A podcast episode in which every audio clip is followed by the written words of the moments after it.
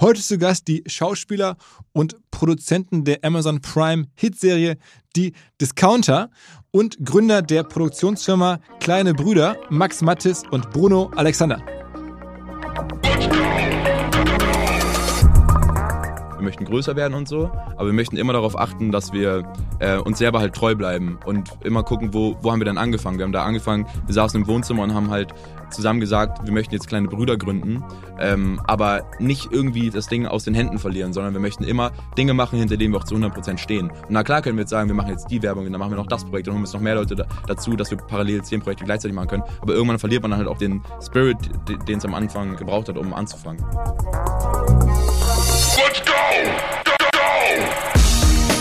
Herzlich willkommen beim OMR Podcast mit Philipp Westermeier. Weil die Kolleginnen und Kollegen von Instaffo, also der Jobplattform für den Tech- und Sales-Bereich, von der ich hier schon häufiger berichtet habe, mittlerweile bei uns doch groß engagiert sind hier im Podcast. Ihr hört immer wieder hoffentlich von Instaffo. Deswegen habe ich die Kollegen vor kurzem mal selber persönlich kennengelernt und war wirklich sehr angetan. Sie haben mir dazu erzählt, es gibt eine neue Finanzierungsrunde in die Firma. 10 Millionen werden da investiert. Das ganze Thema wird also immer relevanter. Daher nochmal hier mit Nachdruck der Hinweis. Wer Menschen sucht im Bereich Tech und Sales, denkt an Instaffo. Die haben da scheinbar wirklich eine neue magische Soße gefunden, wo sie über ihre Plattform ein automatisiertes Matchmaking zwischen Arbeitnehmer und Arbeitgeber ermöglichen und das ist im direkten Marktvergleich dreimal effektiver, was die Quote von Bewerbung zu Einstellung angeht. Hilft natürlich auch, dass sie bereits über 100.000 passende Talentprofile auf der Plattform haben und dass man sehr, sehr schnell ins Gespräch kommt. Innerhalb von 48 Stunden bewerben sich die ersten Talente bei den Arbeitgebern oder man kann sogar als Arbeitgeber einer vorselektierten Gruppe an Talenten aktiv eine Nachricht schicken oder sie zum Chatten einladen, um sich noch schneller kennenzulernen und zu prüfen, könnte das passen. Also nicht nur ich und die Geldgeber offensichtlich glauben an Instaffo, sondern auch mittlerweile über 1800 Firmen, darunter O2, RTL, HelloFresh, MyPoster, viele, viele weitere. Instaffo ist auf OMR Reviews bestbewertet 4,8 Sterne in der Kategorie Recruiting Plattform. Firmen, die nun Instaffo ausprobieren möchten, sehr gerne. Ihr spart außerdem 500 Euro auf die erste Besetzung, wenn ihr euch anmeldet über Instaffo mit Doppel-F instaffo.com slash OMR. Zurück zum Podcast.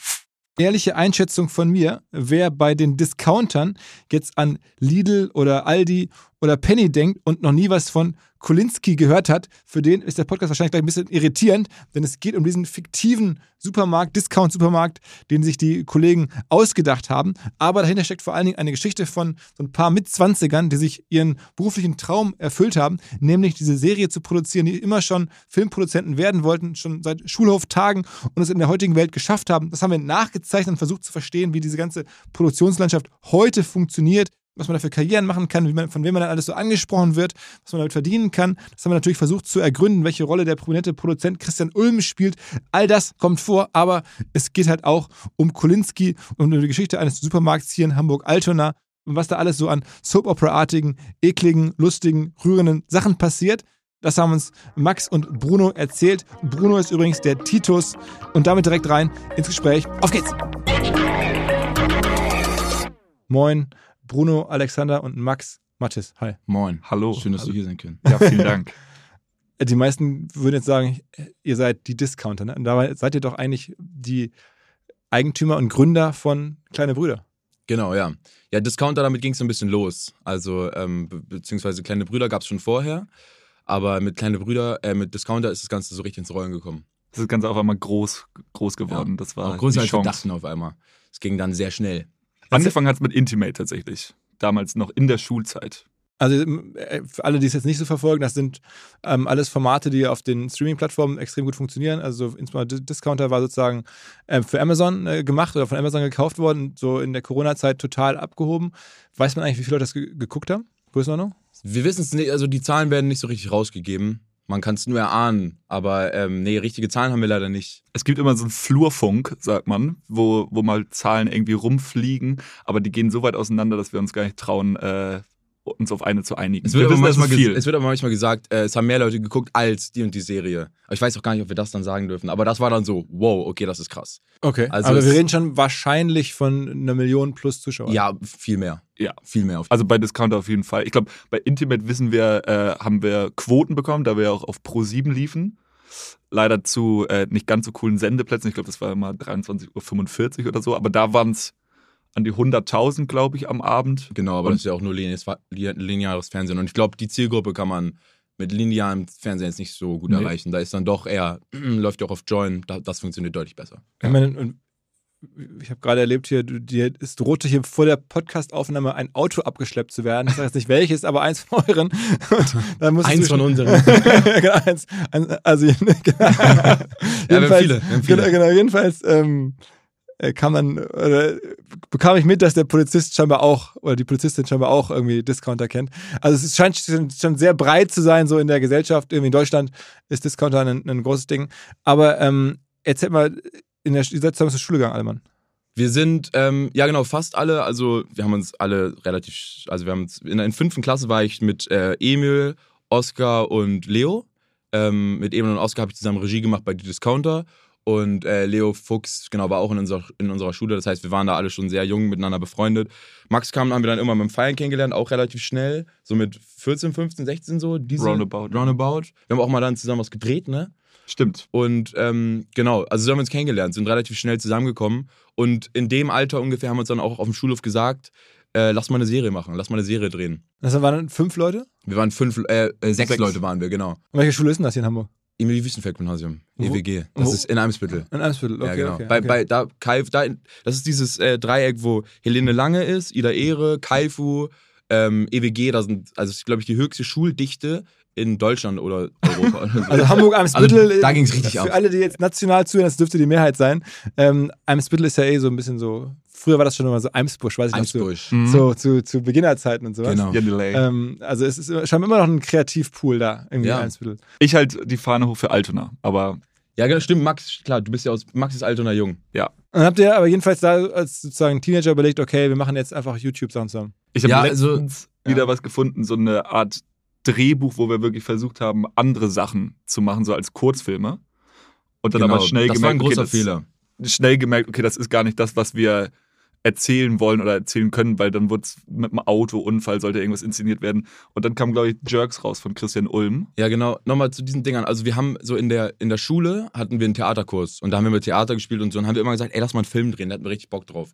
Und äh, dann haben wir da so einen Film gedreht, da ging es äh, darum, dass ein äh, Kollege von uns ähm, Leberprobleme hat und der braucht ganz dringend Geld, um sich eine neue Leber zu kaufen. Das waren die Stories damals. Und dann haben wir gemerkt, okay, das ist so gar nicht unser Leben. Ähm, dass man dann auf einmal irgendwie Raubüberfälle machen muss und äh, Schlägereien auf dem Schulhof mit Wetten und Geld verdienen und bla. Und das war halt nicht so richtig äh, aus unserer Perspektive. Dann haben wir uns gedacht, da kam Jerks raus. Und Jerks war halt einfach so, das wollte nicht wirklich was, sondern das war einfach nur das Leben. Und das waren zwei Typen, die einfach durch die Welt gehen und Dinge erleben. Und dann haben wir uns gedacht, wie wäre es denn, wenn wir einfach genau Jerks erzählen, nur eben aus unserer Perspektive. Und dadurch ist dann Intimate entstanden.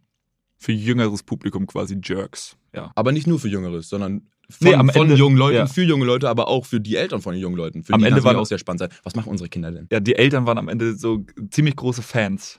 Das ist, glaube ich, ähnlich wie bei Fuck You Goethe, wo, wo man gehört hat, okay, das äh, Kino ist gar nicht nur voll mit Teenies, sondern auch vor allem mit Lehrern und Lehrkräften. Und wie, wie viele Leute haben es dann geschaut so bei YouTube in den ersten Phasen? Also ich weiß noch, wir haben immer, ähm, wir haben dann immer unsere Handys, also wir haben immer zusammen die Folge geguckt, wenn es am Abend rauskam, haben die Handys ausgemacht, haben eine Kippe geraucht und haben uns dann die Folge angeguckt, abgedatet, wie viele Klicks hat. Und hat es dann immer so 2000 und äh, also das war so nach so ein paar Stunden immer. Und dann irgendwann hatten die Folgen schon so ein paar hunderttausend Klicks. Und es gibt auch eine mit, glaube ich, 500.000 oder so, ne? Oder ich hat meine, die eine hat eine Million. Eine Million sogar Ja. geknackt, ne?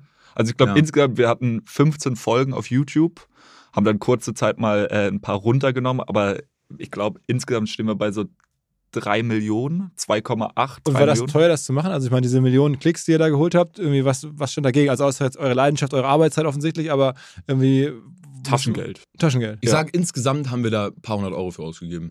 Ne, wir hatten mal, wir haben uns mal eine Kamera zusammen gekauft und so, to obwohl in der Ja, ersten geht. haben wir viel also, ausgeliehen. Also, Bro, die ersten Folgen haben wir wirklich insgesamt, glaube ich, 50 Euro für ausgegeben. Weil ich meine, wir haben dann gedreht, also wir haben nie für Drehorte bezahlt natürlich, gar nicht. Eigentlich immer alles Was- illegal Wir sind immer über gemacht. Zäune geklettert und sind in Unis eingebrochen und sowas und haben da dann gedreht und mussten schon vor Hausmeistern wegrennen mit 50 Komparsen dann und so. Das war also, was heißt Komparsen? Das waren Freunde von uns. Das waren dann halt alles, alles waren Leute, die das gerne mit uns gemacht haben und uns unterstützt haben. Aber es war immer einfach ähm, die Kamera Run in der gun. linken Hand, das, die Tonangel in der rechten und drehen. Und Aber war denn, gleichzeitig war denn irgendwie, irgendwie das Ziel, das irgendwie zu mehr zu machen? Also wollte man dann von YouTube Kohle haben oder hat man gedacht, okay, eines Tages uns, werden wir angesprochen oder so? Oder war das einfach rein so als Hobby, als Bock und nach dem Motto, irgendwann lass es wieder sein? Also, als wir 16 waren, da ging's, da war es echt so, wir wollen, uns ist langweilig, wir wollen was machen. Und äh, dann haben wir einfach so drauf losgedreht. Und je, je mehr Folgen wir gemacht haben, desto mehr hatten wir auch das Ziel, unsere großen Vorbilder Christian Ulm und Fariadim zu erreichen. Und haben denen auch immer auf Instagram so geschickt, ey, wir haben eine neue Folge. Haben nie geantwortet, wir haben eine neue Folge, neue Folge. Haben nie geantwortet. Und dann haben wir auch äh, Regisseur, wir haben ja damals schon als Schauspieler gedreht und so.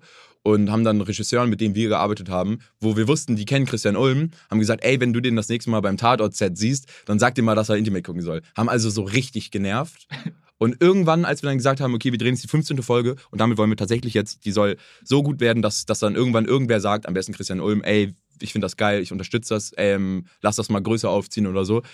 Äh, das ist dann tatsächlich auch passiert. Und dann hat, ähm, haben Carsten Kälber und Christian Ulm von Pyjama Pictures äh, uns angehauen auf Instagram Ganz und haben, und haben gesagt, hey, wir finden cool, was ihr macht. Aber leider, und da waren wir dann, ähm, das fanden wir dann äh, schade, also am Anfang, heute würden wir denken, wie dumm seid ihr, ähm, haben wir dann gesagt, äh, da, da kam die mit Discounter und nicht mit Intimate und haben gesagt, ey, habt ihr Bock, äh, wir haben hier eine Serie aus Holland, habt ihr Bock, die zu machen? Und wir waren so, ähm, Na, nee, wir wir, wollen Intimate machen. Ja, wir haben, wir haben dann gesagt, ah, geil, dass ihr damit um die Ecke kommt. Äh, wir wollen aber eigentlich was ganz anderes machen. Habt ihr nicht Bock, das mit uns zu machen? Und dann war Cars und Christian waren dann ziemlich hartnäckig und haben gesagt, nee, wie wär's denn, wenn ihr das mal als Übung seht?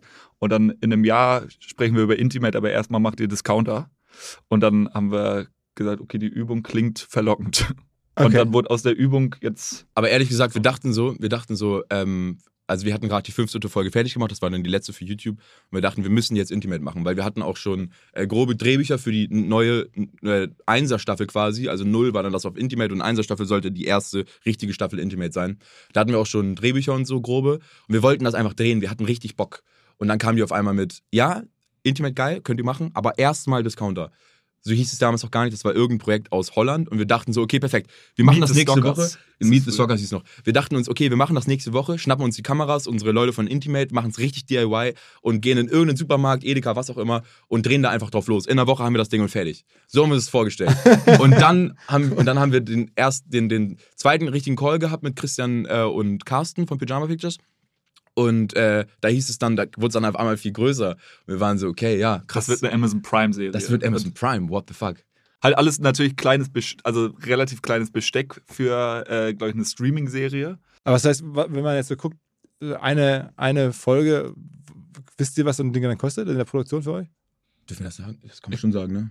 Ich weiß es nicht. Äh, das Problem ist ja, es ist nicht unsere Serie. Es ist ja die von Also, Pyjama aber Pictures. wir reden jetzt von wahrscheinlich ein paar tausend Euro also, oder von ein paar zehntausend Euro, aber nicht von hunderttausenden eine Folge zu machen. Kostet schon Oh. auf jeden Fall mehr. Doch. Ja. Ja? Ja. Also wir reden von hunderttausend für eine Also ich meine, man muss, man, ähm, Auf es ist natürlich, Folgen es ist ja, natürlich, man hat, man hat dann einen Supermarkt, den man komplett mietet.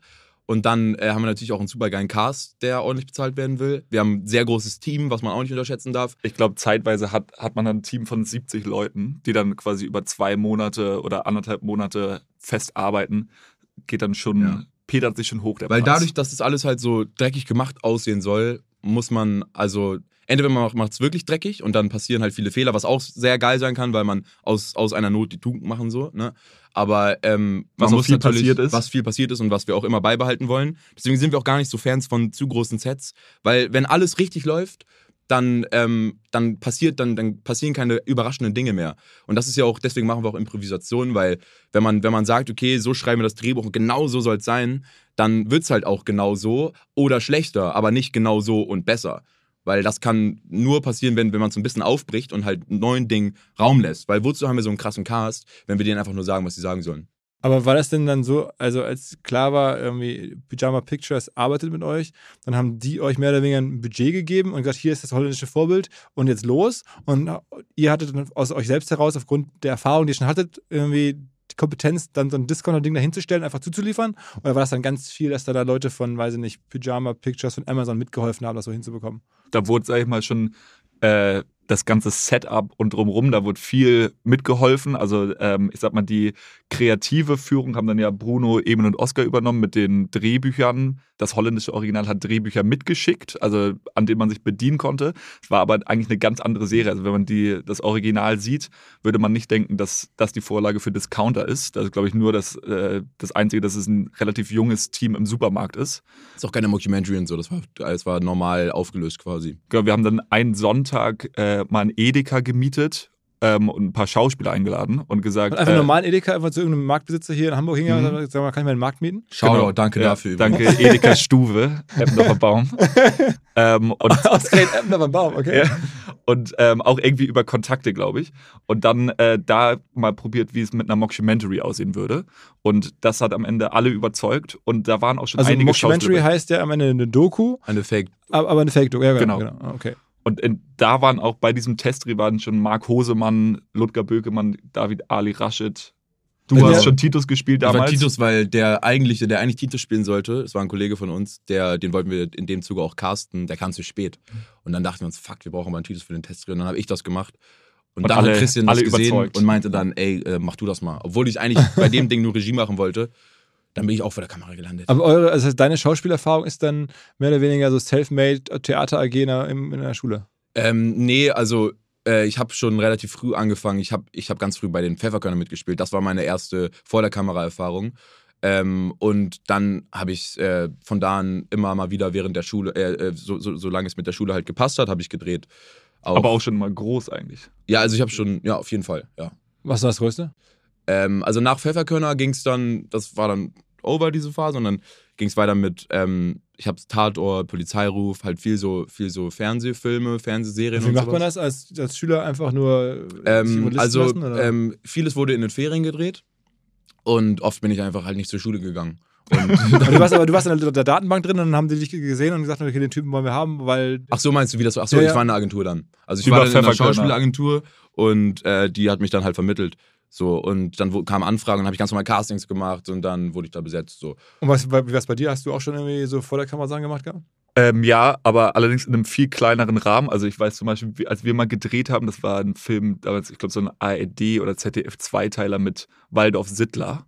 Und Bruno war da eine größere Nebenrolle. Und ich glaube, ich, mein Rollenname war zum Beispiel, wenn Brunos Rolle jetzt Bruno Freund heißt, eins. Freund 1 oder Freund Bruno 1. Also ich war der, der kleine Sidekick vom Sidekick quasi. Mhm. Ähm, und hatte da leider nie die Durchschlagskraft, die ich mir damals gewünscht hätte.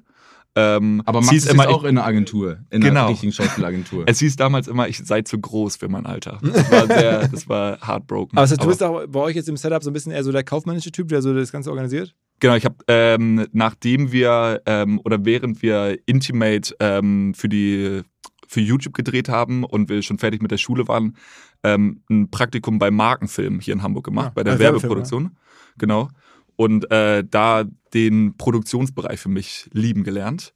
Ähm, und das dann auch bei uns in der Firma quasi mir, mir angeeignet. Und äh, seitdem läuft, läuft das so quasi über War mich. dann, dann nach, nach Abitur für euch klar, okay, jetzt richtig studieren oder sowas kommt nicht? Ja, ich habe einen Step vergessen, wo du das mit Virus sagst. Und zwar, äh, nach dem Abitur waren wir erstmal drei Monate in L.A. und haben da Intimate weitergedreht. Genau, ähm, so das waren Urlaub. Folgen, Folgen 13 und 14, weil wir, wir, ähm, wir wollten so ein bisschen erzählen, so die, die Germans wollen in, nach L.A. und haben uns da selber so ein bisschen verarscht, dass wir da die großen Stars werden wollen. Und wir wollten halt surfen und sowas. Das haben wir da alles gemacht. Und äh, dann sind wir wiedergekommen.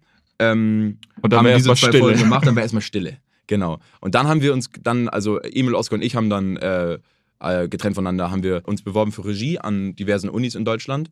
Und da kam dann für uns alle ähm, eine Absage. Und äh, dann dachten wir uns, fuck. Genau, ich habe zu der Zeit nämlich, wo ihr euch für Regie beworben habt und eure Kurzfilme gedreht habt, dachte ich, okay, ich brauche für ein Produktionsstudium brauche ich äh, Praxiserfahrung und daraufhin bei Markenfilm quasi Praxiserfahrung gesammelt. Und bei euch sind die Absagen eingetrudelt. Und sind in die Absage reingetrudelt. Genau, es hieß dann immer zu wenig Lebenserfahrung und sowas. Wir waren halt auch, äh, wir waren 19, 19 waren wir, ja.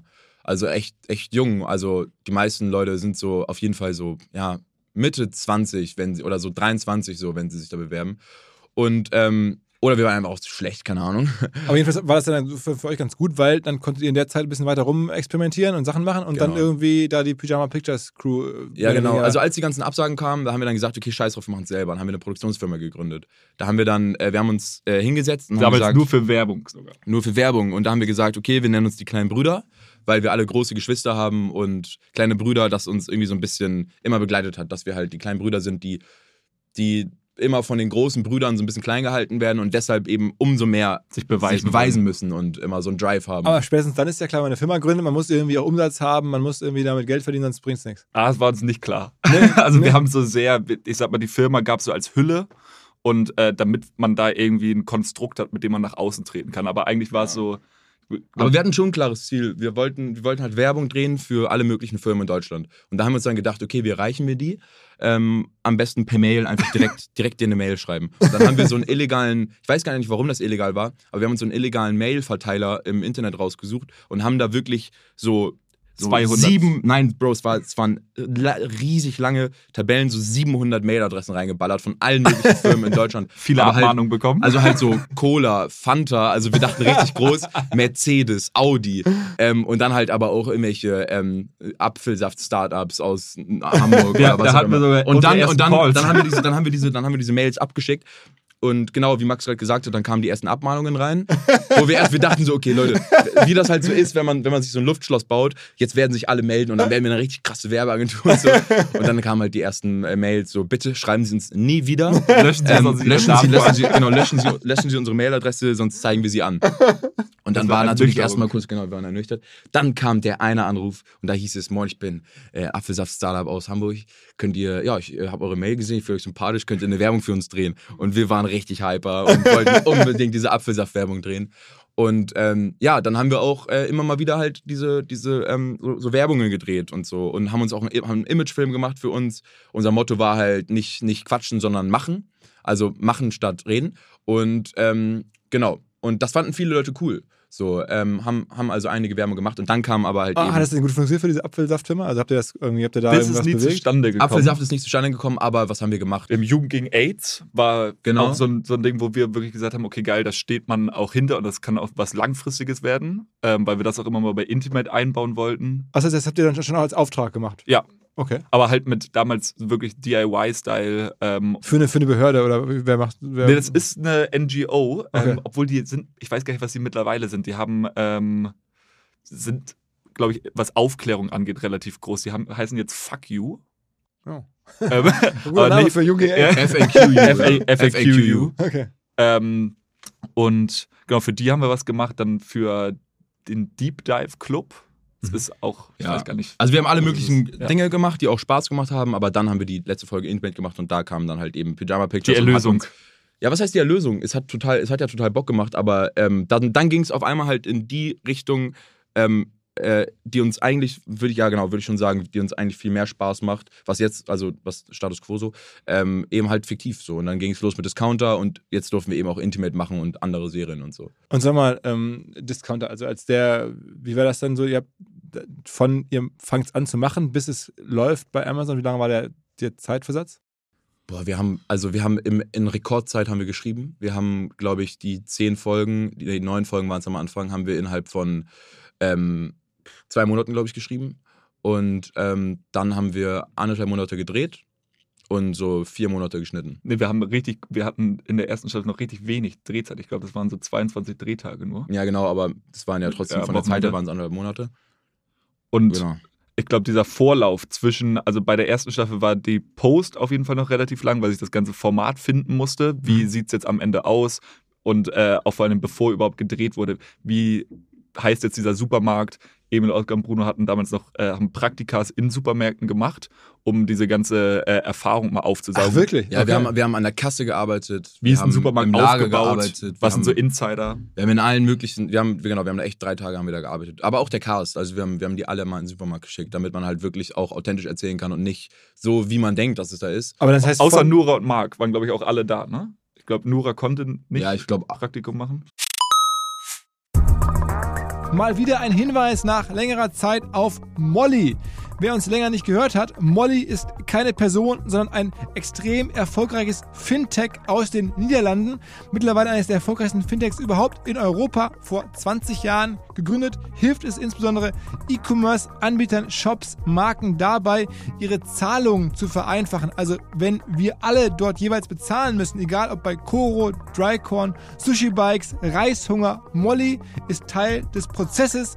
Die machen die Zahlungsabwicklung, die erhöhen darüber auch die Conversion Rates, weil sie das so gut machen. Die vergeben übrigens auch sehr unbürokratisch Finanzierungslösungen an Händler. Also wer noch Kredite braucht im Handel, Molly kann auch dabei helfen, bis zu 250.000 Euro. Flexible Rückzahlung je nach Umsatz eures Shops. Also, ihr wollt eine passende Zahlungslösung für euren Shop. Ihr wollt vor allen Dingen auch mehr Conversions im Shop als aktuell und ihr benötigt vielleicht auch noch einen Kredit. Dann könnte Molly die richtige Adresse sein. Es gibt mehr Informationen im Netz unter www.molly, M-O-L-L-I-E, molly.com slash OMR. Wer noch mehr wissen möchte, natürlich ist Molly auch gelistet bei OMR Reviews, unserem hauseigenen Software-Bewertungsportal und ist dort einer der besten bewertesten Anbieter in der Kategorie Zahlungsdienstleister. Zurück zum Podcast. Also Marc ist ja schon auch gestandener Schauspieler, Mhm. ne, ist auch ein bisschen älter als ihr, ne? also Marc Hosemann. Mhm. Ähm, der ist, den kennt so der deutsche TV-Zuschauer schon aus, weiß ich nicht, an- anderen oder auch Schauspieler, weil er auch in verschiedenen Theatern, ne? Also der Mhm. ist sozusagen Ja, ja, schon richtig. Theaterlegende. Ja, ja, Ja. genau. Und ich glaube, den, äh, es gibt auch irgendeine Nähe, die es schon vorher gab zu ihm, oder? Oder war der nicht irgendwie. Äh, hat der hat mal den Vater gespielt von Emil. Genau. Deswegen kam er auch zu unserem Testdreh damals, der ja unentgeltlich war, wo, es, wo wir ihn einfach Okay, angehauen okay. haben und gesagt haben, wir haben hier was vor, hast du Bock aus Berlin nach Hamburg zu kommen? Und er war, ja, ich feiere euch, mache ich. Und war mit Emil damals schon. Und Nura ist ja auch schon, sagen wir mal, eine Person, die über Influencer-Musik irgendwie so ihre eigene Person war, bevor ihr. Also, äh, genau, Nura hat schon mal bei Jerks mitgespielt. Und ähm, da hat sie sich sehr gut mit Christian verstanden. Und dann hat ähm, Christian, sie hat dann so Christian geschrieben, ey, ich will mal wieder bei einem Projekt von dir mitmachen. Und das ist eine witzige Story. Sie hat dann, äh, dann hat Christian gesagt, ja, ich habe da so ein Ding. Sie ähm, ist dann zu uns zum Casting gekommen. Also was ist Casting? Wir haben die Drehbücher mit ihr im Kopf geschrieben. Also wir hatten Flora die ganze Zeit äh, als Nura im Kopf. Und dann kam sie zum Casting zu uns. Und ähm, wir haben gesagt, ja klar, bist besetzt. Also so, sie hat auf jeden Fall direkt alles auseinandergenommen und ähm, wir wussten direkt, das ist eine Wucht, das wird krass mit ihr. Dann kam sie ans Set und hat gefragt, wo ist denn Christian? Weil sie die ganze Zeit dachte, dass Christian der Regisseur ist. Und dann hat sie uns drei, drei äh, Spacken da gesehen und war so, ey, ich dachte, ich drehe mit Christian Ulm. Ja. Und wollte eigentlich wieder gehen, hat sie dann im Nachhinein erzählt. Ähm, zum Glück ist sie geblieben. Und äh, genau, das, ist- das, ist, das ist die Story mit Nura. Okay, das heißt, es hat aber am Ende so ein Jahr gedauert von vielleicht irgendwie, wir, ihr macht es jetzt und dann, Mhm. bis, dann lief dann auf, auf, auf Amazon. Genau. Ja. Im Gegensatz zu Staffel 2 und 3 war es auch so, dass äh, wir viele, äh, wir hatten, wir hatten echt mehr so Sorgen, sage ich mal, was, was, was bestimmte Bereiche anging. Also so zum Beispiel der Schnitt war dann echt so, war ein bisschen frickelig, weil wir nicht so richtig gut reinkamen in die Staffel und äh, mussten dann zum Beispiel Folge 1 mit 2 so ein bisschen tauschen und mischen und alles. Also da gab es dann noch so ein paar Baustellen, sage ich mal, aber dann irgendwann, also wir hatten auch ein bisschen Schiss, kommt das gut an und so, wir waren uns nicht sicher und irgendwann haben wir dann einmal mit bisschen Abstand diese ganze äh, Staffel geguckt, zu dritt im Schneideraum oder zu viert, glaube ich sogar, und haben äh, gesagt, ey, das Ding wird echt gut ankommen, hoffentlich sehen es aber genügend Leute. Weil das Ding war damals, dass ähm, Gar kein Amazon Marketingbudget. hat kein Marketing, Marketing dafür gemacht. Warum auch? Ich meine, das war irgendeine Serie von Leuten, die noch nie eine richtig große Serie gedreht haben. Ähm, genau, Aber deswegen. trotzdem ist es interessant zu sehen, dass irgendwie Amazon euch beauftragt oder, oder am Ende Pyjama Mhm. beauftragt, die dann euch und am Ende fließen ja schon, habt ihr beschrieben, Millionensummen, damit es dann irgendwie Mhm. es geben kann. Und dann sagen die, ja gut, also eine Million investieren wir jetzt hier oder zwei, aber irgendwie ein Budget für Marketing haben wir trotzdem nicht. ja. Ja. Ist ja eigentlich ungewöhnlich, ne? Und ich glaube, das war aber auch ein bisschen unser Glück. Weil ihr dann selber Marketing gemacht habt. Ähm, also, genau, ja, mäßig. Also, es war so, wir haben, die Serie wurde dann rausgehauen und natürlich haben wir auf Instagram gepostet, ey, wir haben eine Serie gedreht, das hat, hat dann aber unsere Bubble erfahren, mehr nicht. Und ähm, dann hat es irgendwie ein Fari noch gepostet und Christian und so. Klar, dadurch haben es auf jeden Fall ein paar Leute mitbekommen, aber es war nicht dieses Out-of-Home-Marketing, was ja wirklich, was Amazon bei vielen anderen Serien sehr groß macht. Ähm, was dann aber äh, noch viel besser für uns war, glaube ich, war, dass es äh, halt von Mund zu Mund getragen wurde. Und die Leute haben gesagt, ey, hast du das gesehen? Das ist voll krass auf Amazon. war das, ein Geheimtipp. es war so ein Geheimtipp, genau. Die Leute haben sich voll, dachten so, ey, nice, ich, ich sehe da was, was viele andere nicht sehen. Es war also nicht Mainstream, sondern es war so irgendwo so ein kleines Ding. Und dadurch wurde es dann halt groß, aber eben so richtig im Kern. Also nicht oberflächlich groß, sondern die Leute haben gesagt, haben das ihren besten Freunden empfohlen und haben gesagt, guck dir diese Serie an. Und dadurch wurde es so richtig von Herz zu Herz weitergetragen. Aber ich, ich dachte auch so ein bisschen, dass ihr so TikTok-Sachen gemacht hättet, selber für Genau. die. Mhm. Das kam dann auch. Und da haben wir dann gemerkt, okay, krass, das ist viel größer, als wir dachten, weil wir haben dann, ohne es abzusprechen, sorry, Amazon, haben wir dann äh, einen Instagram-Account gemacht und ähm, haben da so aus Spaß einfach so Fotos hochgeladen vom Dreh und ähm, Videos, aber halt einfach so richtig dreckig, also so gar n- ohne, ohne jedes Konzept. Das Ähm, Konzept war eigentlich dreckig. Eigentlich Fotos, die man nicht posten würde, zu posten. Das war so. Ja, aber halt irgendwie auch so aus dem Bauch. Aber unter so. Discounter. Also der Account ist Ja, genau, der, der- der, der richtig die paar hunderttausend Follower hat. ne? Genau. Und äh, genau, da haben wir dann am Anfang so gepostet und auf einmal kamen da die äh, Follower rein und das ging so ab. Und dann ähm, haben wir weiter gepostet und bei Staffel 2 haben wir dann auch ähm, eine, eine gute Freundin von mir, die haben wir dann, Katha, haben wir dann äh, gesagt, ist unsere Social Media Beauftragte. Ähm, weil sie hat bei einem Dreh, wo, wo ich nur Schauspieler war, hat sie eh immer schon richtig viel gefilmt und alles, alles mitgenommen und so. Und sie ist auch TikTok-affin und so. Und äh, da haben wir gesagt, so eine brauchen wir. Und die hat dann halt eben den TikTok-Account von uns auch groß gemacht. Wem gehört das ganze Ding jetzt eigentlich? Also die, Rechte daran, ist das alles, hat das alles, Amazon? Also können die damit, oder weil ihr meinte gerade, sorry Amazon, also habt ihr da in deren Rechte quasi eingegriffen oder ich meine, wie ist denn das? Ich sag mal, alles, was äh, natürlich rund um diese Serie passiert, ist, gehört denen, was, was, äh, was da an Content entsteht.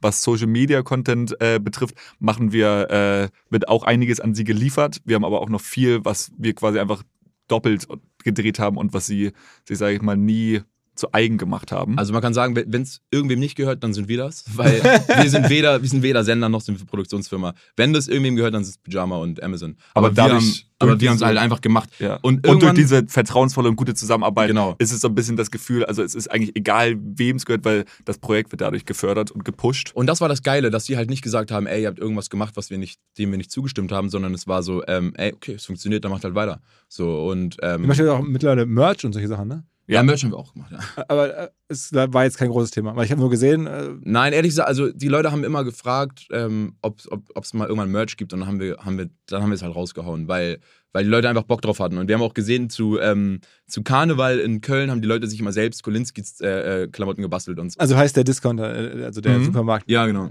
Kolinskis, genau. Und ähm, Deswegen dachten Ja. wir, okay, bringen wir ähm, auch Merch raus, weil einfach wirklich die DMs voll damit waren. Ähm, Und wann hat es dann was gebraucht? War das dann signifikant, dass dann irgendwie Leute da irgendwie tausendefach irgendwie.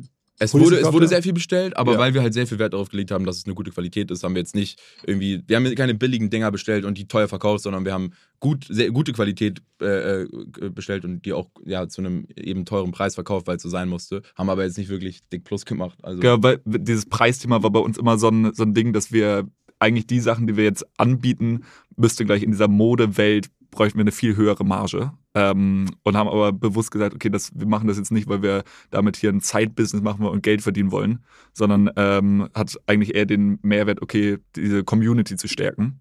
Ähm, weswegen wir es dann, sag ich mal, jetzt für einen verhältnismäßig teuren Preis, aber der den Klamotten verhältnismäßig günstig ist, rausgehauen haben. Und, und dann waren die ersten Folgen einfach erfolgreich. Die erste Staffel kam dann, kam Mhm. sofort, haben die sofort die ganze erste Staffel rausgelegt mit allen Ja. ähm, Folgen. War das sofort alles live drin? Das war auch das Gute, weil ich glaube, wenn man, also dieses, dieses ähm, eine Folge nach der anderen rausbringen, einmal zwei die Woche oder so, das funktioniert bei Serien wie Game of Thrones oder so, wo es krasse Cliffhanger gibt, aber wir sind eine Serie, da juckt keine Folge. Da ist jede Folge eigentlich nichtig. Und es ist nicht so, oh mein Gott, wie geht's weiter, sondern es ist so, jede, Staffel, jede Folge steht eigentlich so auch so ein bisschen fast für sich. Na klar gibt es so ein bisschen einen roten Faden, den braucht es auch, aber deswegen ähm, binscht man es einfach durch.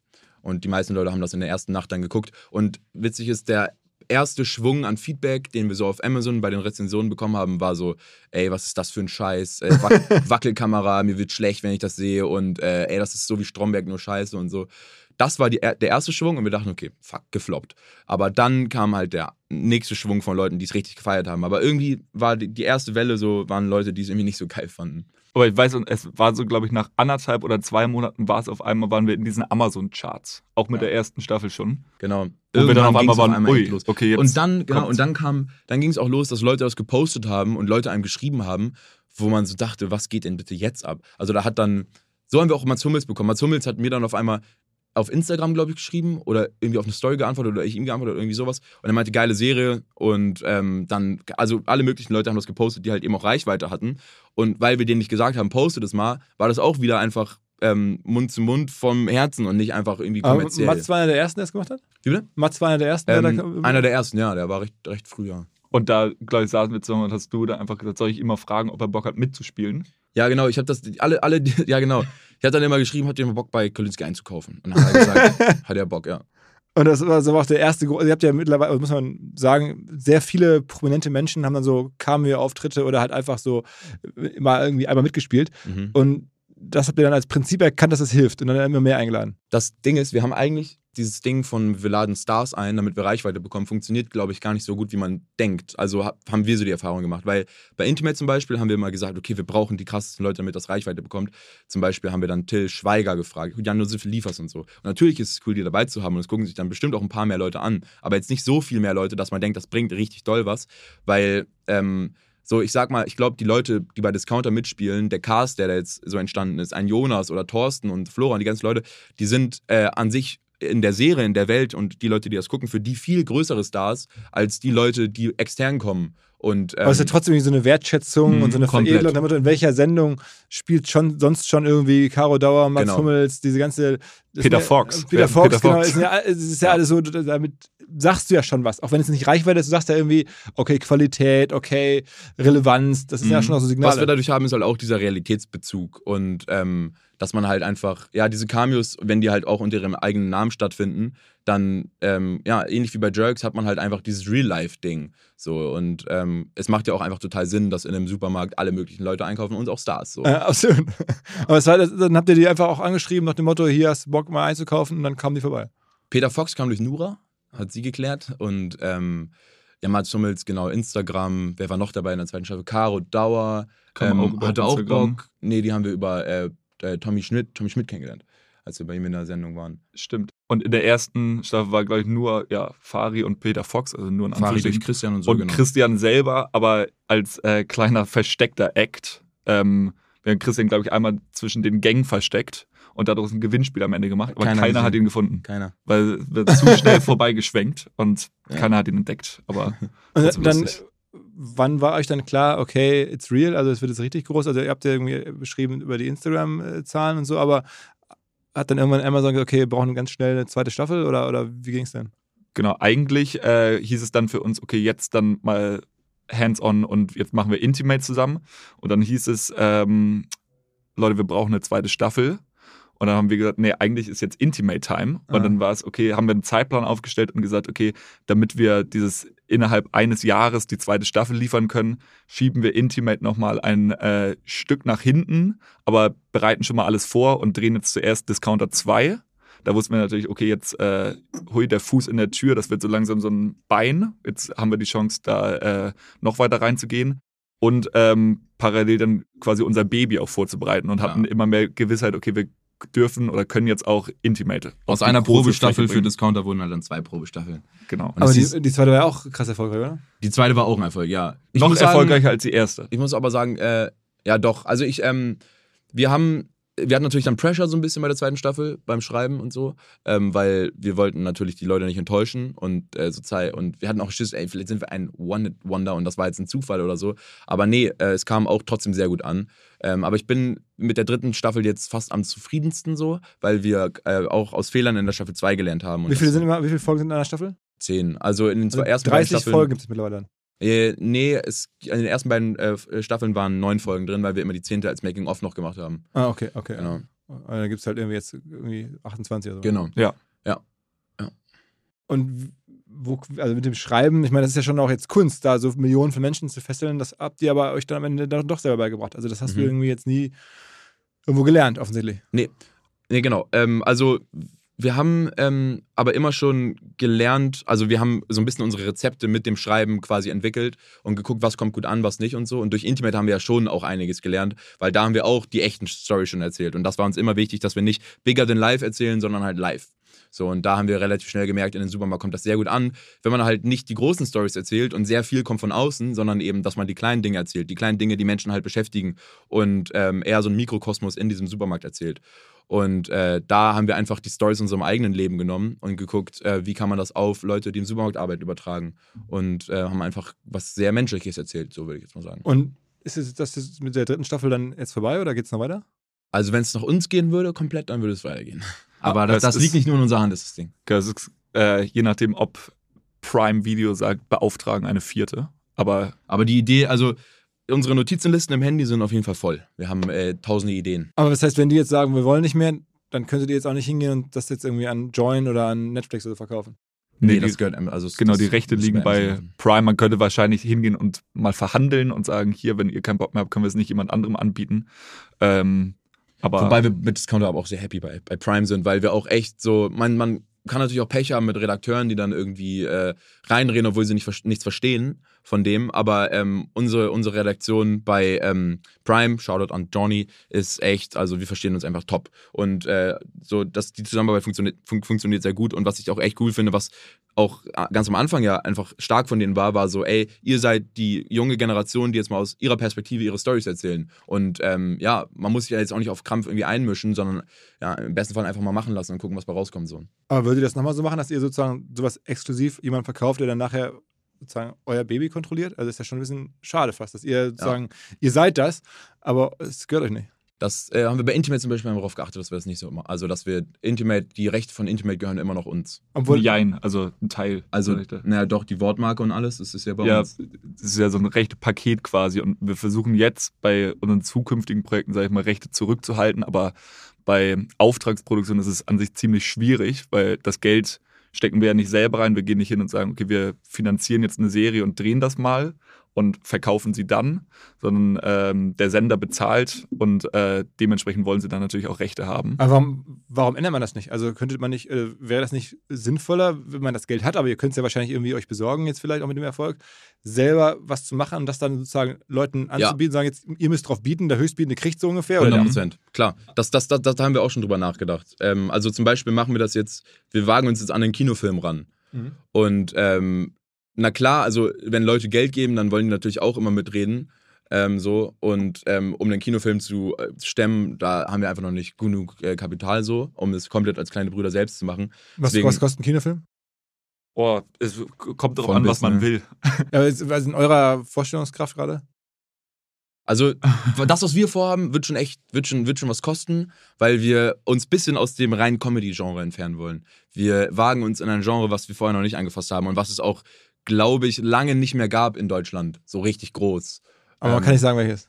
Ja, Ja, ich weiß, ist geil. man kann es doch eh schon, kann man es nicht eh schon sehen im Internet? Ja, wir machen Science Fiction, komm. Ja, Science- Fiction. Science Fiction. Es wird Ah. ein Science Fiction. Ja. Aber ich meine, es gibt doch ganz viele Finanziers, die sagen, okay, ich gebe euch irgendwie, weiß ich nicht, 200.000 Mhm. Euro, 500.000 Euro, kriegt dafür dann am Ende 20% von allem, was reinkommt. Mhm. Das ist ja ein bisschen wie bei Startups auch. Also man äh, gibt euch Geld und wettet auf euch, dass es irgendwie Ja. klappt und dann ist man, wenn es läuft, dabei. Im Prinzip ist es wie, ähm, sind diese Personen dann ja auch nichts anderes als eine Redaktion, sage ich mal, die dann im Zweifel auch ankommt und sagt, wenn wir jetzt äh, sagen, Sci-Fi-Film, äh, dass diese Person ankommt, die 200.000 Euro reinsteckt und sagt, okay, ich möchte aber dafür, dass ich das Geld reinstecke, auch mitentscheiden. Und bei den Leuten, mit denen wir bisher zusammenarbeiten, auf Senderseite haben wir bisher immer so viel Glück, dass es Redaktionen sind, mit denen wir völlig auf Augenhöhe arbeiten, wo es dann, sag ich mal, die haben auch was am Ende vom Kuchen, aber mit denen spricht man über kreative Sachen ziemlich auf Augenhöhe. Deswegen macht es bisher super Spaß, auch Auftragsproduktion zu machen. Okay, aber also im Kinofilm könnte man schon jetzt jemand anderen mit reinnehmen. Auf jeden Fall. Wir machen das mit einer anderen Produktion zusammen. Ähm, aber die vers- also arbeitet verstärkt, sage ich mal, im Hintergrund und das kreative Lied haben wir. Ja, aber das wird unser erste kleine Brüder-Kino. Und wann, wann, wann, wann kommt der Film raus? Boah, ich, also wir drehen das erst 25. Ja, Die 26. Bücher sind auch nicht komplett fertig. Aber, aber das ist ja dann echt ein langer Zyklus. Mhm. Ja. Weil auch eine ordentliche Vorbereitung bedarf. Wir haben auch nächstes Thema. Jahr noch äh, zwei, drei andere Projekte, die wir halt vorher noch machen wollen. Also Und dann in, geht's erst an Kino. Intimate läuft jetzt ja gerade für Join, ne? Das Ja, genau. Mhm. Genau. Wie viele Folgen hat es schon gegeben? Acht. Acht Folgen, genau. Genau. Und das läuft auch weiter? Ist das schon absehbar? Wann kommt der Podcast raus? Ah, okay, okay, okay, reicht schon, reicht schon, reicht schon. Also es, es gibt Gespräche. Also es- Ja, auf Ja, jeden es- Fall. es Also wir haben Bock, keine Frage. Das ist unser Baby. Das ist unser absolutes Baby. Intimate wollen wir weitermachen. Und äh, ja, wir sind auf jeden Fall auch schon. und wie kommt man schon dran. Wie macht ihr das mit den Plattformen? Also dann kommt eine, bei Amazon habe ich verstanden, das kommt dann auch über den Connection von Christian Ulm und Co. Aber jetzt, also Intimate, euer Baby, Join, haben die sich bei euch gemeldet? Habt ihr den irgendwie alle angeschrieben oder wie, wie, wie, wie Die- entscheidet man das? Die äh, Connection zu Join und Pro7 bei Intimate kam äh, tatsächlich auch durch Christian und Carsten Kelber, ähm, weil damals lief ja Jerks dort und es war, glaube ich, die fünfte Staffel Jerks, die dort lief. Ähm, was angekündigt als letzte wurde, als letzte Staffel. Und dann hieß es, okay, Intimate wird quasi die neue Generation Jerks. Euer Dream come true. Ja. Das, das ihr eigentlich immer am Anfang haben wolltet. Komplett. Und dazu kam dann quasi noch on top, okay, wir können sogar äh, so eine Art Cross-Promo machen, indem wir äh, ein Crossover machen. Bruno und Emil haben bei der fünften Staffel Jerks mitgespielt und Christian quasi bei uns, sodass wir gesagt haben, okay, wir vermischen diese Welten, was dann noch mal größer für uns war, dass wir Christian vor unserer Kamera hatten und äh, zwei Leute von uns beim Jerk-Set. das war krass. Ey, Christian bei uns am Intimate-Set. Mit Da er uns, aber echt, da hat uns einfach komplett an die Wand gespielt. Wir hatten, wir hatten zwei Takes, ging beide eine halbe Stunde. Oskar und ich saßen da, haben zwei, drei Worte gesagt und Christian hat in einer Tour improvisiert und gelabert. Und Oskar und ich saßen da mit großen Augen und waren so, what the fuck, wie geil ist das denn? Einfach mit Christian hier gerade spielen. Das war so gut. B2B-Verkaufsprozesse sind kompliziert. Nicht immer, aber ab und zu, das weiß ich selber und genau hier will Along mit seiner Lösung ansetzen. Also E-Mail-Schleifen vermeiden, E-Mail-Ping-Pong vermeiden, dafür sorgen, dass Verkäufer verstehen, was die Interessenten intern so abstimmen, vor allen Dingen dafür sorgen, dass die Materialien, die häufig solchen Mails angehängt sind, stets aktuell sind. Nur, wie kann das alles gehen? Was genau macht Along? Sie bauen sogenannte Along Spaces, also im Kern Digital Sales Rooms, in denen alle Materialien abgelegt sind, wo die ganzen Verkaufsschritte nachvollziehbar sind, wo bestimmte Menschen Zugang haben. Man muss nicht mehr in E-Mail zu, man muss einfach in den jeweiligen Along Space reingehen, den man mit seinem Kunden dann teilt. Entsprechend kann man auch sehen, wer wann im Along Space drin war, was sich angeguckt wurde, wo neue Details vielleicht hinzugefügt wurden. Die Kollaboration wird also viel, viel besser. Along funktioniert am Ende wie ein Co-Pilot, analysiert also auch das Engagement, das Engagement der Interessentinnen und Interessenten und stellt Empfehlungen für die nächsten Schritte zur Verfügung. All das kann man innerhalb von wenigen Minuten aufsetzen und direkt mit dem eigenen CRM verbinden. Along ist natürlich DSGVO-konform, wurde 2022 erst gegründet. Wir von OMR dürfen mit einem ganz, ganz kleinen Teil an Along beteiligt sein und Along ist zu guter Letzt der Nummer 1 Treffer auf OMR Reviews im Bereich Digital Sales Rooms. Wer mehr wissen möchte, alle Infos Along Space, ein Wort alongspace.com slash OMR. Zurück zum Podcast. Okay, und ist da schon klar, wie groß der Erfolg da sein wird? Also gibt es da schon irgendwelche Feedbacks, Zahlen zu oder sowas? Bei Intimate, Es ähm, war für die Plattform John auf jeden Fall ein äh, Erfolg. Es war, es war auf jeden Fall nicht so krass wie Jerks. Ähm, aber äh, es, es reizt auf jeden Fall in die, in die erfolgreichen Dinger bei Join ein. Ich glaube, wir sind die zweiten nach Jerks in diesem Jahr gewesen. Ja. Von den, 14. von den, also ich, ich hatte ja mal die Katja Hofem hier, die jetzt ja Netflix macht, aber davor war sie ja bei Join Geschäftsführerin und der habe ich versucht so ein bisschen zu entlocken, was gut gelaufen ist und da hat die, glaube ich, Jerks fallen lassen als was, was sehr gut lief. Ja, Ja. ja. auf jeden Fall. Das heißt, das, dann seid ihr so Nummer zwei jetzt vielleicht aktuell. Also ich, wir liefen auch sehr gut bei Join, muss man Ja. sagen. Ah, ja, genau. Aber ähm, Aber ihr wisst jetzt auch nicht, wie wir viele wissen auch nicht genau, wie viele Zahlen leider, Leider wie viele. Abos reinkamen. Nee. Aber gefühlt ist die Discounter schon, schon nochmal heftiger. Oder? Discounter ist heftiger. Man kann das auch echt, man kann das auch so, äh, klingt jetzt dumm, aber wenn eine Staffel rauskommt und wie viele Leute gehen aufs Profil, wie viele Leute folgen da und so, da Bei natürlich auch, Instagram kann man natürlich auch abschätzen auf Instagram, genau. Oder äh, wie viele Leute sprechen einen an auf der Straße und sowas. Macht ihr denn da jetzt auch wieder so separat eigenes Marketing für, dass ihr versucht, das Mhm. äh, Intimate voranzupushen? Ja, Ja. also bei jedem unseren bei allen unseren Dingen machen wir äh, immer natürlich auf Social Media ordentlich Welle. So vor allem jetzt, wo wir bei äh, Discounter 1 und so gelernt haben, wie das Ding funktioniert und so, haben wir ähm, auf, da auch Strategien entwickelt, wie wir die Leute auf äh, Instagram, auf TikTok am besten erreichen können. Und das machen wir bei Intimate genauso.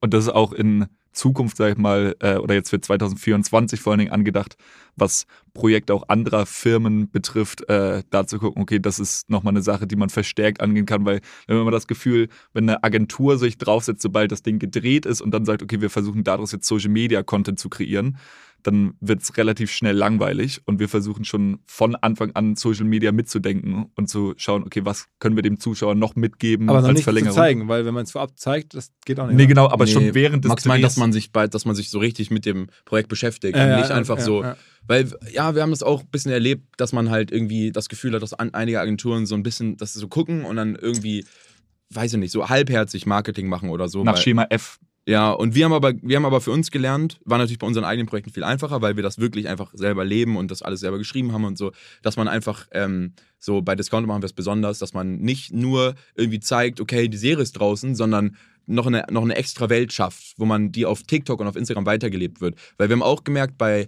TikTok, ähm, wenn wir da was posten, wo man irgendwie zum Beispiel, äh, mal ein konkretes Beispiel, ein Trailer von Discounter kommt nicht ansatzweise so gut an wie einfach nur ein rares, ein rohes Video von Jonas, wie er mit dem BMX durch den Markt fährt. So, wo man einfach das Gefühl hat, okay, das ist nicht kommerziell, da ist kein Logo drauf, das ist einfach so hingeschissen auf Instagram oder auf TikTok und das ähm, ist nicht so, ey Leute, guckt euch das an und kauft, sondern einfach so ähm, nebenbei, sage ich mal. Und das ist halt von Projekt zu Projekt, sag ich mal, kann man gleich unterschiedlich betrachten. Und da sagen wir, wenn man sich früh genug mit dem Projekt beschäftigt, kann man da auf jeden Fall Social Media technisch noch einiges rausholen an Reichweite und an vor allen Dingen Verlängerung für den Zuschauer oder die Zuschauerin.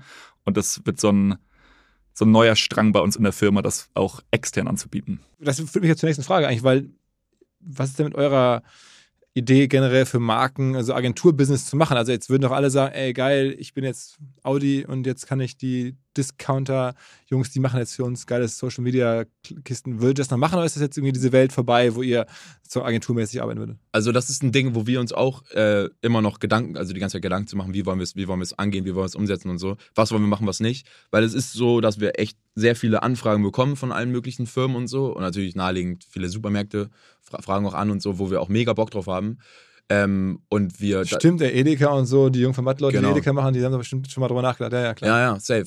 Äh, und genau, und da haben wir auch mega Bock drauf. Wir wollen das auch in Zukunft mal machen, dass man, dass man einfach ja diesen Werbestrang, wie es ja auch eigentlich ursprünglich mal angedacht war, dass kleine Brüder halt Werbung drehen möchte, dass wir das irgendwie fortsetzen. Ähm, nur sind uns da halt so ein paar Sachen einfach total wichtig und da wollen wir nichts überstürzen und wir wollen keine Werbung machen, um Werbung zu machen, um einfach nur Geld zu verdienen, sondern wir wollen äh, halt einfach gezielt Werbung auswählen, die wir halt cool fänden, die irgendwie mit unserem Wertesystem. Sag, sag mal ein paar, also ich- jetzt, okay, jetzt ist der Moment. Wer, wer, wer könnte das sein? Wer darf sich bei euch melden?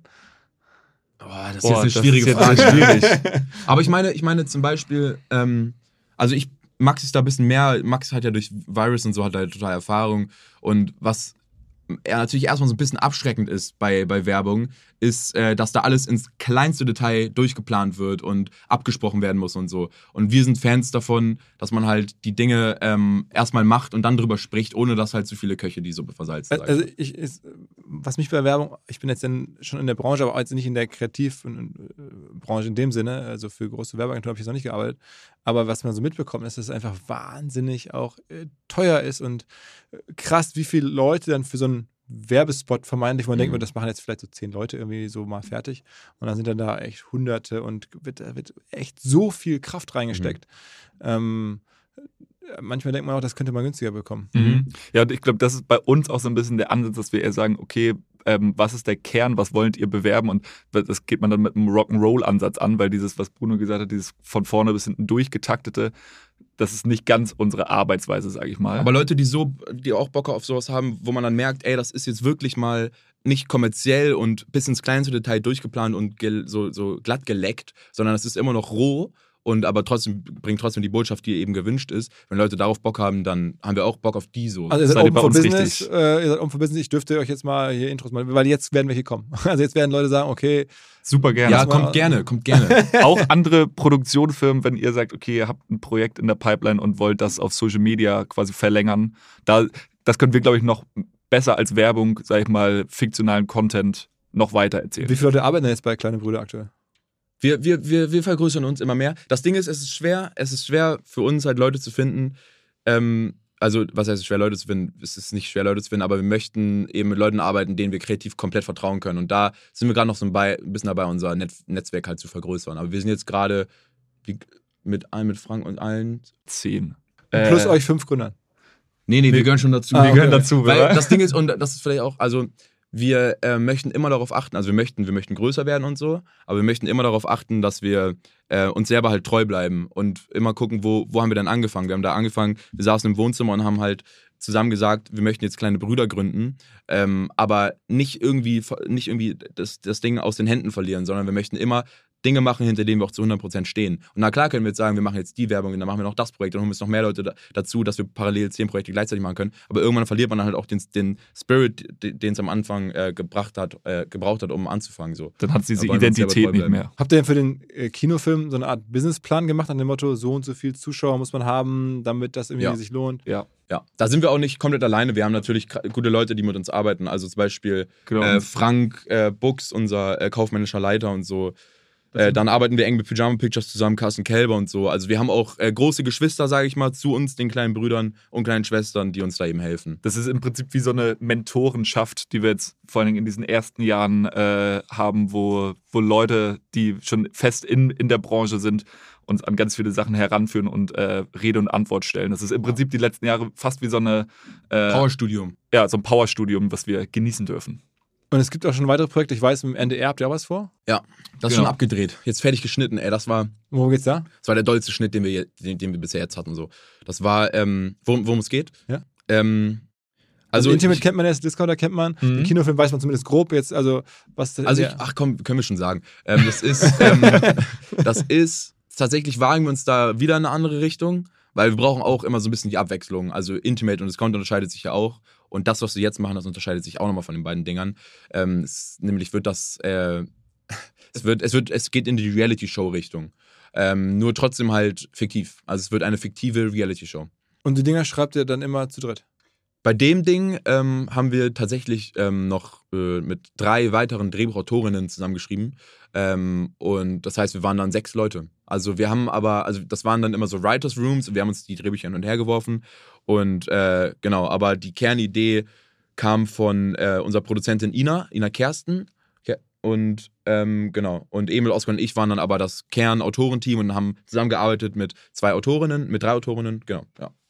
Okay. Und ich meine, das ist, ist schon eine relativ krasse Schlagzahl. Also jetzt, wir reden jetzt von einem Zeitraum von drei, vier Jahren, wo jetzt du als einer von den Autoren äh, Discounter, Intimate, Kinofilm, jetzt auch noch eine NDR-Serie, äh, darf man sagen, wie die heißt? Nee, das wissen wir nämlich noch nicht richtig. Das gibt es Das leider, gibt noch nicht, ist leider noch nicht durch. Okay, okay, okay. Also ich habe, ich, ich glaube, es gibt schon was, mein Kollege hatte mir schon was rausgesucht. Irgendwie, äh, ich, ich, hier steht was, aber ich sag dann lieber nicht. Ey, was steht denn da? Zeig mal. Nix, Zeig äh, mal. äh, äh, Ja, das ist der. Ah, okay, ist- nee, das- nee, das war der Arbeitstitel. Okay, okay, dann sagen wir nicht. Aber kann auch sein, dass du so heißt. Ich sag mal. nicht. wir sagen es nicht. Ähm, aber jedenfalls ähm, ist das schon ein krasser Output. Also das fällt dir nicht schwer, so die Dinger da alle wegzuschreiben. ähm, also tatsächlich, worauf man achten muss, und das haben wir bei der ersten Staffel äh, so ein bisschen äh, ignoriert, sage ich mal, ist, dass man sich halt auch Urlaub nimmt und aber in dem Urlaub jetzt nicht nur ähm, einfach so irgendwie am Strand liegt und chillt, weil, also klar, das braucht man natürlich auch, aber dass man halt auch diese Phasen hat, wo man einfach normale Dinge erlebt und nicht am Set ist und äh, in dieser Bubble sich die ganze Zeit bewegt, sondern halt eben auch normale Sachen erlebt, die man so als junger Mensch erlebt. Weil wenn man diese Dinge nicht mehr erlebt, dann kann man irgendwann nichts mehr erzählen. so, und äh, tatsächlich merkt man das total. Also wir schreiben immer alle in unsere Handys, schreiben wir immer unsere Notizen rein, was wir, was wir so erleben und alles. Da haben wir wirklich so richtig, also da haben wir dann für jedes Projekt, ich habe jetzt gerade zehn offene Projekte, das sind die Überschriften Zehn? quasi. Ja, oder mehr noch. Also es sind richtig viele Dinger hier, weil wir jetzt eben auch noch andere Projekte gleichzeitig planen, mit anderen Showrunnern quasi, wir als Produktionsfirma Kleine Brüder. Und da schreibt man dann immer rein, was man gerade so erlebt hat, was, was gut zu diesem Projekt passt. Und dann wird die Staffel gedreht. Wenn man aber nicht genügend Zeit hat, um Dinge zu erleben, bis die nächste Staffel geschrieben wird, hat man verkackt. Weil dann weiß man, dann kann man nichts aufschreiben. Und Und deswegen sind diese Phasen wichtig, wo man nicht nur Output hat, sondern eben auch Input. Und deswegen äh, ist jetzt auch gerade die, die Arbeit mit anderen Autorinnen und Autoren äh, super cool, weil die quasi nochmal ganz anderen Input liefern und man dann dadurch natürlich nochmal äh, so ein bisschen über die Sachen, die man erlebt, hinauswächst. Und was wir aber auch machen, bevor wir halt was schreiben, ist, dass wir äh, uns spezifisch eben mit dem Thema so komplett beschäftigen. Eben zum Beispiel beim Supermarkt haben wir dann im Supermarkt gearbeitet. Ähm, bei Intimate begeben wir uns auch privat manchmal in Situationen, wo man denkt, okay, das könnte spannend werden für Intimate. Ähm, Einfach wenn es peinlich wird. Beispiel? Max und ich wollten uns mal beim, beim Fußballtraining bewerben, weil, weil wir, uns fällt auf, wir haben zu wenig so Hobbys, die viele Leute eben haben, weil so Fußball, von einem Fußballverein, so ein Privat-Hobby-Fußballverein, kann man so geile Geschichten erzählen, muss man halt aber erleben. Ich bin jetzt in einem, du nicht. Ja, ich weiß, ich habe hab jetzt aber könnt, spielt ihr denn gerne Fußball oder könnt ihr Fußball? Also so, Ja. Nee, Ich aber nicht. ich, Ich ich glaube, ein besseres Beispiel ist fast noch äh, so bei für Thema Intimate jetzt zum Beispiel ein klassisches Date. Wenn du eigentlich weißt, okay, das könnte ein bisschen, das könnte spannend Okay. werden oder du hast eigentlich gar nicht so viel Lust, dass man sich teilweise in solche Date-Situationen hineinzwingt, weil man weiß, da könnte was Unangenehmes entstehen, was dann wiederum am Ende eine Story sein könnte. Oder bei unserem Kinofilm, da wird es eine, da wird's eine Story sein, die eben nicht in der Großstadt spielt, sondern woanders. Und da werden wir uns dann eben halt auch mal so richtig in ein anderes, in eine andere, in eine andere Lebenslage begeben. Und da einfach wirklich drei Monate am Stück mal nicht in der Stadt leben, sondern woanders. Ist denn für euch jetzt klar, die nächsten 10, 15 Jahre oder denkt man soweit überhaupt, irgendwie macht ihr jetzt kleine Brüder und Projekte und oder ist das jetzt irgendwie eine Phase und vielleicht geht man in drei, vier Jahren doch nochmal irgendwie studieren oder so? Also ich kann für mich sagen, und da spreche ich glaube ich auch für dich, ne, dass kleine Brüder jetzt echt unser, unser komplettes Ding ist. Also das Ja. machen wir, das machen wir, das werden wir immer weitermachen. Ähm, Also ich, man denkt eigentlich fast, das ist fast schon so ein bisschen schade, dass man jetzt aktuell schon an dem Zeitpunkt ist, wo man immer in, in den nächsten zwei Jahren schon denkt. Also man hat quasi jetzt schon seine Termine für nächstes und übernächstes Jahr und das ist jetzt eigentlich gerade so der Aber eigentlich ist es ja ein Kreativ-Startup. Eigentlich ist es ein Startup, sozusagen, Ja.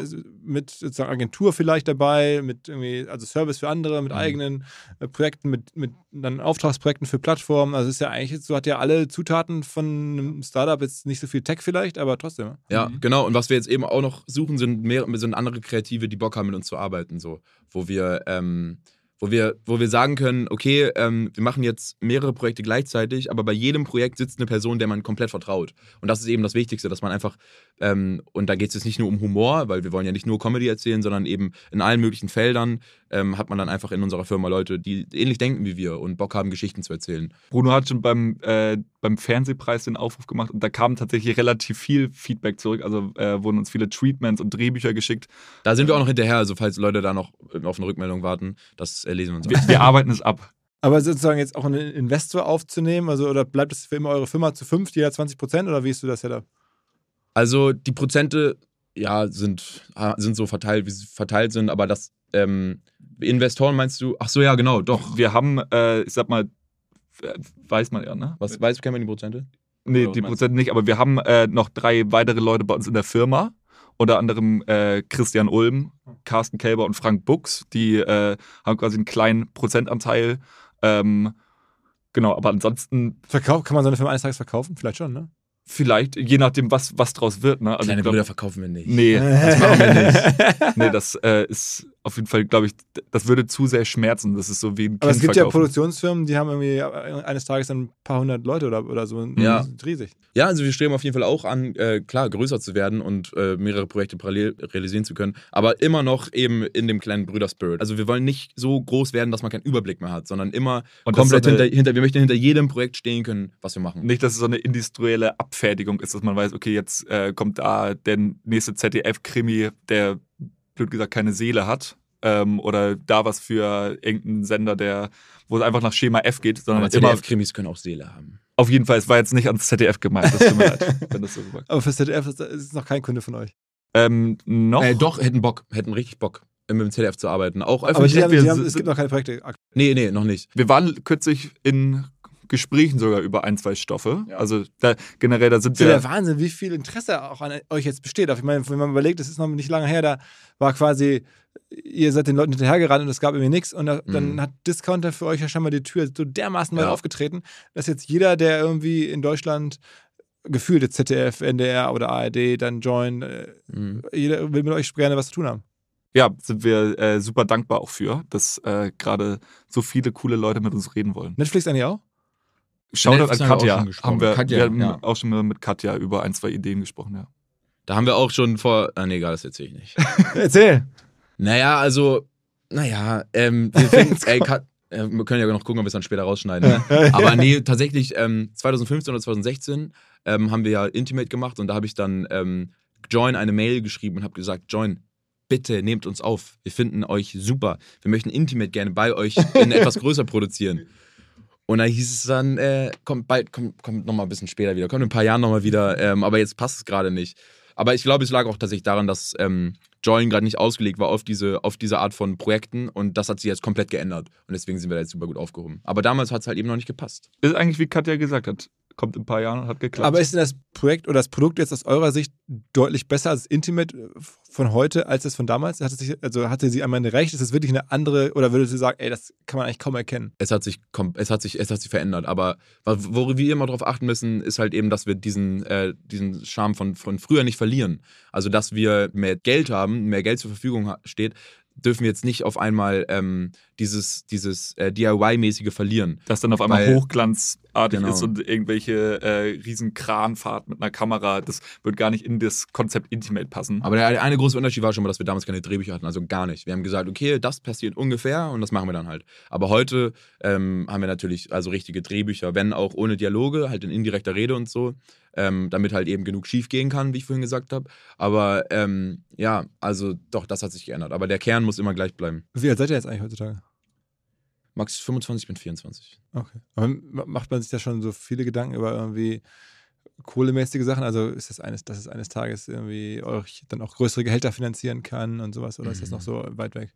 Ich glaube, das wäre falsch, wenn wir in dieser Kategorie denken würden, sondern ich glaube, ähm, wir sollten einfach denken, was, hat, was bringt uns Spaß, ähm, womit wollen wir weitermachen und das, was dann dabei rumkommt, ist das, was bei der, dabei Ja. rumkommt. Aber wenn wir jetzt gucken, wir wollen so und so viel Geld erreichen und wir wollen äh, mit, wir wollen die Firma, wir wollen richtig reich werden und so, dann würde es halt dahin kommen, dass wir sagen, wir machen jetzt Fließbandarbeit, holen uns richtig viele Leute, denen wir vielleicht gar nicht richtig vertrauen und macht mal, macht mal, macht mal. Und nutzen alles aus, dass die ganzen Leute gerade auf uns zukommen möchten, mit uns arbeiten möchten, wir machen tausend Werbungen.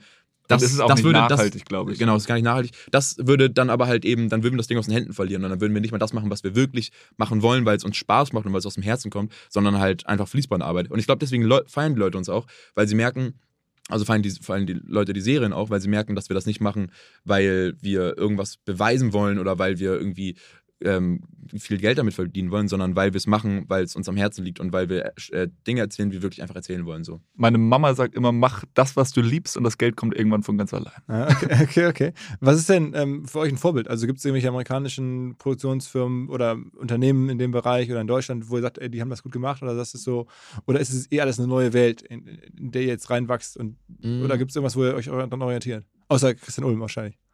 Also es gibt, ich glaube, ähm, also Pyjama Pictures ist so auf jeden Fall unser Weggefährte bei dem Ganzen und äh, die machen uns natürlich einiges vor, wo wir dann auch von lernen können und was wir nachmachen können oder was auch immer. Ähm, die sind auf jeden Fall ein Vorbild von uns, würde ich jetzt mal sagen. Deswegen haben wir uns ja auch mit denen zusammengetan. Ähm, aber Aber ich- ansonsten würde ich sagen, dass wir Wir gucken eigentlich relativ viel, dass man, sage ich mal, Konvention aufbricht und gar nicht sagt, okay, das funktioniert so bisher und deswegen funktioniert es bei uns auch, sondern eigentlich gucken, okay, was wollen wir machen und wie ist, sag ich mal, der schnellste Weg, das umzusetzen für uns. genau, wir Und machen sehr dann vieles, Regeln über den Haufen wir zu machen sehr vieles eigentlich. einfach neu und so, wie es noch nicht so oft gemacht Wa- wurde. Was, was kann man denn in Deutschland maximal aus eurer Erfahrung bekommen, wenn man ein neues Projekt irgendwo machen will? Also was könnte man für Summen bewegen? Also wenn ihr jetzt eine Idee habt und sagt, okay, kriegt man irgendwie für einen neuen Film oder für eine neue Serie, kann man da vorab irgendwie Millionensummen bekommen oder muss man sich immer mit irgendwie Du hast was reingeschickt letztens mit Stromberg, der Kinofilm, hat, glaube ich, Crowdfunding betrieben, ne? Und Ach so, ja, stimmt. Ähm, das war, also Stromberg hat äh, ja einen Kinofilm gemacht, nach, nachdem die ganzen Staffeln da fertig waren. Und da haben irgendwie so 3000 Leute, einfach Leute, die das geguckt haben, Fans, haben investiert. Und da sind eins, wie, ich weiß nicht, wie viel. dabei 1,3 Millionen Eins- waren das, glaube Nee, ich. nee, 1,3 Millionen hat's, waren. Zuschauer, das waren Ach so. die Zuschauer. Naja, das war Crowdfunding, aber keine Ahnung, was. Also, Ja, das ist nochmal ein anderes Beispiel, glaube ich. Also ich meine, den Discounter-Kinofilm, der müsste auch extrem gut funktionieren. Ja, genau. Ähm, Das, das würde wahrscheinlich Sache, über die funktionieren. nachdenken, aber das, da ist noch die Frage, ob das noch der gleiche Spirit wäre, weil Discounter ähm, Kinofilm würde dann halt dann auch wieder so eine große Welt sein, die eher so ein bisschen kommerzieller wirkt und man denkt, okay, jetzt schlagen wir das Ding nochmal aus und machen einen Kinofilm, weil die Serie ist ja dann doch sehr, ähm, ja, so steht so voll für sich und der Kinofilm würde das Ganze größer machen, als es als vielleicht ist, weil beim Kinofilm erwartet man ja auch eine große Story und so und Wendungen und alles. Hat aber Discounter gar nicht. Und wenn wir das da auf Kampf reinmachen würden, wäre es was anderes. Aber vielleicht fällt uns irgendwas ein, was nochmal Man könnte so ein Kino-Event machen, quasi mehrere Folgen im Kino gucken. Ich glaube, das wäre dann mehr wieder Discounter-Welt, dass man wirklich abgeschlossene Stories im Kino zeigt. Das funktioniert ja auch bei unseren Premieren bisher immer super, dass man da dann äh, irgendwie 500, 600 Leute zusammen hat, die gemeinsam lachen. Ist immer super geil. Ähm, aber ich- was Bruno schon meint, ich glaube, so ein 90 Minuten auf Discounter-Ebene ist dann nochmal was ganz anderes als jetzt eine Serie wie Discounter. Ja. Von der Erzählung her einfach. Aber, okay, also so, aber so einen Kinofilm zu schreiben, ich meine, das müsste doch möglich sein. Ja, auf jeden Fall. Das, das, würden, das würden wir schon hinbekommen, glaube ich. Aber wie gesagt, das mit diesem mit, mit dieser Story, also das widerspricht sich. Kinofilm und Discounter widerspricht sich erstmal. Vom Aber ich meine, Stromberg hat hat auch geschafft. Ich weiß es nicht mehr, ich habe den Film lange nicht geguckt, aber ähm, Hat der Stromberg euch irgendwie inspiriert? Fandet ihr das am Ende, war das wichtig für euch? Das nee, Stromberg haben wir uns nicht gar nicht. angeguckt. In, in der Vorbereitung haben wir es gar nicht angeguckt. Aber The Office tatsächlich. The Office US hat uns inspiriert. Das hat uns inspiriert. Da sind wir sehr große Fans von. Wobei, also Stromberg und The Office UK sind ja beides, da hat Stromberg sich, glaube ich, mehr von UK als von US inspirieren lassen, weil es nochmal depressiver ist. Also nochmal so, we noch weniger Farbe, noch, noch, ähm, ja, noch kälter einfach so. Und ähm, das, das finde ich schon, da habe ich schon Respekt vor, dass sie das, dass sie damit trotzdem so eine krasse, erfolgreiche Serie geschafft haben. Obwohl so, ja, obwohl es so kalt ist, das muss man erstmal schaffen, weil das bedeutet, dass die Stories und die Charaktere einfach so gut sind, dass sie halt genügend Wärme produzieren können. So. Okay, okay. Krass, also Glückwunsch zu der Dynamik, zu der, in der Startup-Welt würde man sagen, zu der Traction, zu der Trajektorie, zu der Entwicklung, so was so da jetzt bei euch hochgelaufen ist in den letzten Monaten. Ja, vielen Ähm, Dank. Danke, danke. Und ähm, wir machen uns natürlich auch Hoffnung, dass ihr vielleicht im Mai bei uns nochmal irgendwie äh, irgendwas präsentiert oder irgendwas Super vorstellt. gerne, ey, so. super gerne. Safe. Das, äh, Es gibt Gespräche, glaube ich. Und ihr wart ja sogar, war ich ganz stolz, irgendwie, ihr wart ja sogar dieses Jahr, also wir reden jetzt Ende äh, 23, ähm, äh, wart ihr sogar da auf, auf, Mhm. auf dem Pro7, also Join stand und habt da ein bisschen Ja. die. Ja, genau. Wir haben da gedreht. Wir waren da und wir waren, auch, wir waren auch privat da, sind da rumgeschlendert. Und da muss man sagen, wirklich cooles Publikum. Also wir äh, wurden viel auf die Projekte angesprochen. Da sind anscheinend viele Zuschauer. Wir waren sehr stolz auf äh, Intimate-Fans, die da waren. Das waren weil- viele Leute, die ja. Intimate kannten. Also, ja. Das, das freut einen immer. Wenn, Also OMR, OMR-Publikum, cooles Publikum. vielen, vielen Dank. Also, ähm, danke fürs Rumkommen. Und, Vielen äh, Dank für die Einladung. Für, ja, absolut. Ähm, bin gespannt, was noch so kommt und äh, wo so kleine Brüder, wann so der kleine Bruder IPO kommt. IPO, eine Börsengang. ach so, ach so. mal gucken, mal gucken. Ja, dauert noch ein bisschen. Wahrscheinlich gar nicht. Mit Im kleinen eurem, Stil, wenn. Eurem Ansatz wahrscheinlich nicht. Dann hätte sich unser Mindset richtig geändert einmal. Oder irgendwas 360 neu gedacht. Irgendwas neu gedacht. Kleine Brüder gehen in die Börse. ja, genau. DAX. Ja, Also es gibt jetzt nicht wenige, die sozusagen eine Firma gründen, das irgendwie davon träumen oder das irgendwann auch machen müssen, weil die Investoren irgendwie da Ja. Aber ich, es war hat Spaß gemacht. Wenn wir es vorhaben, kommen wir wieder. ist klar, okay. Ach so, wir hatten noch eine Frage. Oh Ja. mein Gott, fast vergessen. Ja. Und zwar, kleine Brüder, sucht ein, wir suchen ein Büro, eine Bürofläche. Es hören jetzt ja auch viele Hamburger zu. Ihr würdet gerne wo sein in Hamburg? Ja, am besten so hier, hier, hier in der Gegend. In der, Also in der hier in der Schanze Schanze angesiedelt. Genau. Aber ähm, Otten sind auch cool und so. Wie viel, wie viel äh, Fläche braucht ihr? So, wie viel war das letzte Projekt? 150 Das letzte- bis 250 sind wir so auf der Suche. 250. 150 bis 200. Also 250 ist zu groß auf jeden Fall. Quadratmeter. Ja. Aber wir, ja, ähm, also genau, wenn, wenn jemand was hat, dann schreibt uns gerne auf Instagram. Das wäre das wär richtig geil. Kleine Brüder. Kleine Brüder oder, oder Bruno, Alexander und Max Mattis. Alles klar. Okay. Ciao, ciao. Ciao, Jo, ciao. ciao, vielen Dank. Frage. Wie macht man Tools, die für Agenturen und Freelancer besonders spannend, besonders hilfreich sind? Na, man fragt sie. Unser Partner Mitwald hat in Zusammenarbeit mit Agenturen eine Hosting-Lösung für Agenturen und Freelancer gebaut. Bedeutet Managed Cloud Hosting mit Top-Performance und Top-Flexibilität. Mit eigenem Rechenzentrum und partnerschaftlichen 24-7 Kundenservice. Alles aus Deutschland. Und dementsprechend natürlich DSGVO-konform und für deutsche Sicherheitsansprüche ISO-zertifiziert. Also die Rahmenbedingungen stimmen, aber das Besondere ist die eigene Verwaltungsoberfläche M-Studio, die dank intelligenter Features zu mehr Effizienz, Produktivität und Spaß bei der Arbeit verhelfen kann, abgestimmt natürlich auf die Arbeit von Freelancer und Agenturen. So macht Hosting Spaß, das sagen auch die Kollegen und das bestätigt auch die Top-Bewertung bei OMR Reviews. Mitwald ist top-rated in der Kategorie Web-Hosting-Software und gerade der Support wird da sehr lobend hervorgehoben. Wenn ihr Mitwalds Managed Cloud Hosting Lösung kennenlernen wollt, dann schaut einfach vorbei auf mitwald.de/slash omr. Dort findet ihr alle Infos und habt die Möglichkeit, 30 Tage lang kostenlos reinzuschnuppern und alles zu testen. Einfach mal anschauen, mitwald mit doppelt-t.de slash omr.